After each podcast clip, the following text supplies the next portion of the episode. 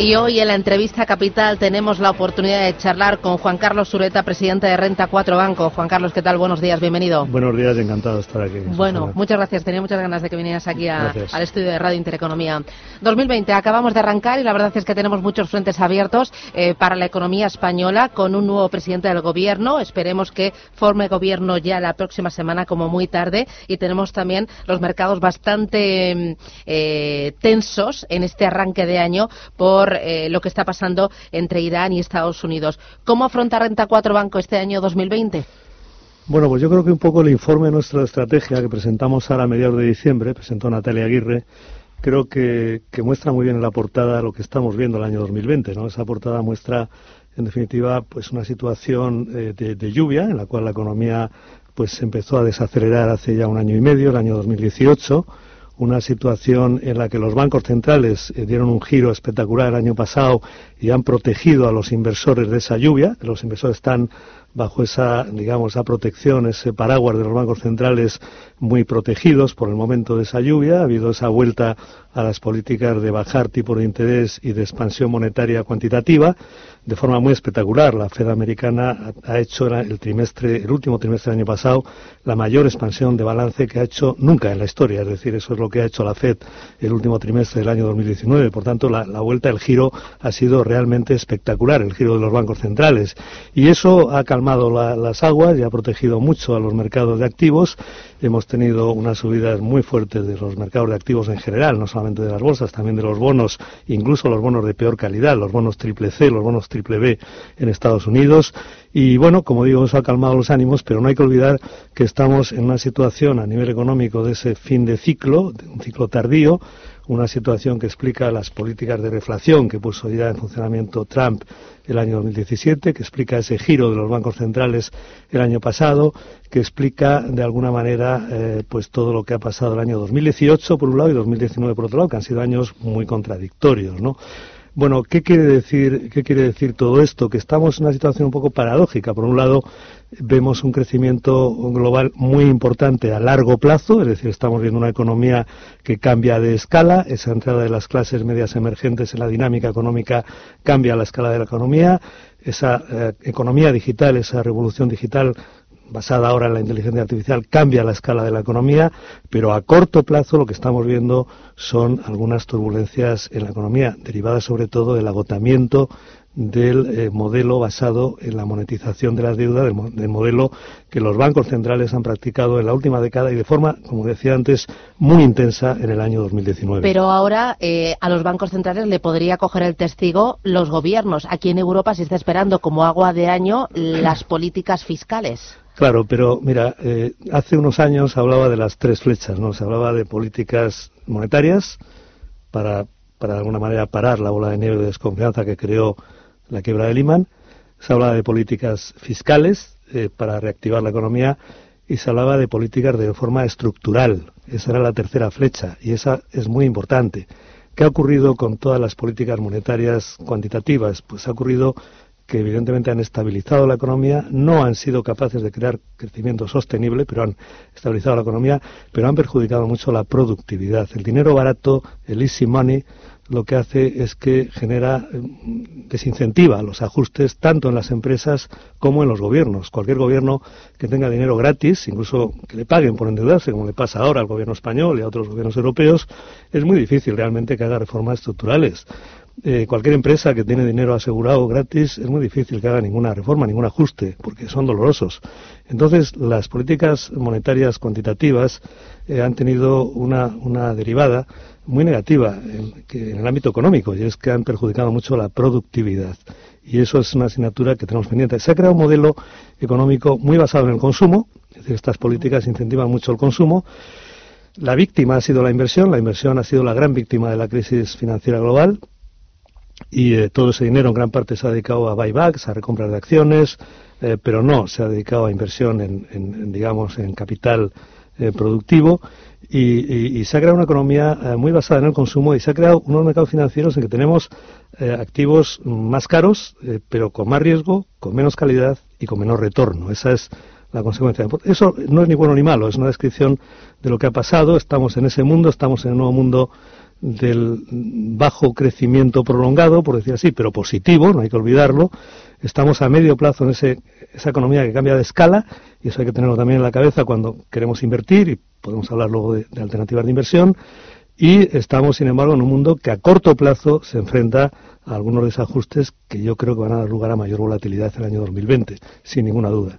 pero hablando de los bancos centrales, eh, la verdad es que ellos sí que han logrado estabilizar la economía, aunque, como decía, eh, eh, desincentiva a los gobiernos a hacer reformas estructurales y desincentiva también a las empresas a hacer reformas y a cometer ajustes, pero ahora otra vez se está poniendo el foco en la Reserva Federal de Estados Unidos pensando en que podría bajar los tipos de interés ante ese nuevo foco de atención y, y de tensión con el que hemos arrancado este año 2020, que es Irán, eh, Estados Unidos. ¿La Reserva Federal tiene margen? ¿Podría bajar los tipos de interés? ¿Cómo lo veis desde Renta 4 Banco? Vamos a ver, los bancos centrales, sin duda, creo que van a seguir en las políticas acomodaticias. Eh, yo creo que no les queda otra, es decir, no hay alternativa los bancos centrales y la Fed en particular, la Fed tiene margen, tiene mucho más margen que, Europa y que Japón, porque los tipos nominales ahí están en positivo. En Europa están en tipos nominales negativos y en Japón no, pero están en cero. Quiere decir que la Fed tiene margen y yo creo que lo va a utilizar. La gran pregunta del año 2020 no es si los bancos centrales van a continuar en sus políticas monetarias eh, no convencionales. Eso yo creo que está claro. La gran pregunta, las grandes preguntas son dos. La primera es si esas políticas van o no a incentivar el crecimiento económico de forma sostenible. Por ahora no lo han hecho, pero la pregunta es otra vez se crea la expectativa de que esta vez sí funcionen. Y la segunda pregunta es cómo van a reaccionar los mercados a esas políticas monetarias cuantitativas, porque la primera reacción siempre ha sido muy positiva. Evidentemente, metes más dinero al mercado, el mercado sube. La segunda reacción es lo importante. Pero sí que van a incentivar la inversión. Eh, eh, lo digo porque justo el año eh, pasado la liquidez fue el único activo que registró pérdidas. Todos los activos subieron, la bolsa, la renta fija, pero la liquidez perdió frente a la inflación. Realmente sí que están consiguiendo que el ahorrador se transforme en inversor. Bueno, poco a poco es así. Poco a poco, pero... eso es bueno pero hay que decir una cosa, que la inversión hay una inversión financiera y hay una inversión en la economía real, la que hacen las compañías, ¿no? la que hacen las empresas, la que hacen también los gobiernos. ¿no? En ese sentido, eh, la inversión, como he dicho antes, ha sido una víctima de esta crisis. Las políticas monetarias expansivas, evidentemente, que han, incentivado mm, que una parte del ahorro se invierta, pero no hay que olvidar que la gran parte de, lo de, la, de la expansión de balance de la Fed al final eh, se ha dirigido hacia compras de, acciones por las propias empresas, lo hemos visto en todas las grandes compañías tecnológicas, se ha dirigido hacia un menor capital, menor equity y más endeudamiento, eso es una realidad en la economía americana, está en todos los análisis del Banco de Pago de Basilea, en cualquier tipo de análisis que, tomemos, y por tanto eh, lo que ha ocurrido con esa gran masa monetaria, esos 15, más de 15 trillones, millones de millones de dólares que se han ido toda la economía, es que una parte, sí, es verdad que ha ido a inversión y a inversión productiva, sin duda, pero una gran parte lo que ha ido es, se ha quedado remansada, esa liquidez se ha quedado remansada en los mercados financieros. La banca europea hoy en día tiene 650.000 millones de euros en el Banco Central Europeo. Eso es una realidad, no, no estoy dando un dato. No es, por tanto, eh, una parte de esa expansión de balance del Banco Central Europeo no, lamentablemente, no ha ido a la economía real en forma de inversión. Ha ido más en forma de consumo. Hemos creado una economía muy dependiente hoy en día del consumo. Insisto, eso no es ni bueno ni malo. A mí me gustaría más que hubiera ido más a inversión, pero es lo que hay y es lo que tenemos que saber, nada más. Y en el caso de la economía española, ¿cómo ve Juan Carlos Ureta el escenario tras eh, eh, la investidura de Pedro Sánchez y ese nuevo gobierno que estamos todos esperando conocer dentro de nada? Se lo digo porque mm, todo apunta a un mayor intervencionismo, una mayor subida de impuestos, eh, posibilidad de derogar la reforma laboral de 2012.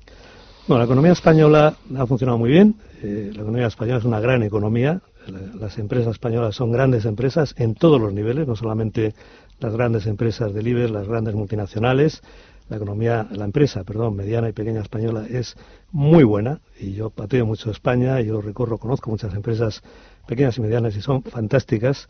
La economía española es una economía muy diversificada y lo ha hecho muy bien. Ha tenido dos vientos de cola, dos vientos favorables, que han sido la caída del petróleo, precios energéticos y el dinero barato. La economía española tiene un gran problema y es que sigue siendo una economía muy endeudada, muy endeudada, una de las más endeudadas del mundo. El segundo problema que tiene la economía española es que necesita reformas estructurales. Hace muchos años que los gobiernos en España de varios signos no hacen reformas estructurales y no las hacen porque no tienen ningún incentivo a hacerlos, porque tienen dinero barato. Y es muy difícil que un gobierno haga reformas estructurales si no, si no tiene eh, un incentivo, si no se ve de alguna manera obligado. Recuerdo que el año 2012 las reformas que se hicieron en gran parte derivaron de que el bono del Tesoro español a 10 años estaba al 7% y eso movía a las reformas estructurales. Por tanto, eh, ¿qué ocurre? Que no parece que tengamos un escenario político en el que se hable de reformas estructurales y, por tanto, por ese lado eh, no puedo ser eh, optimista.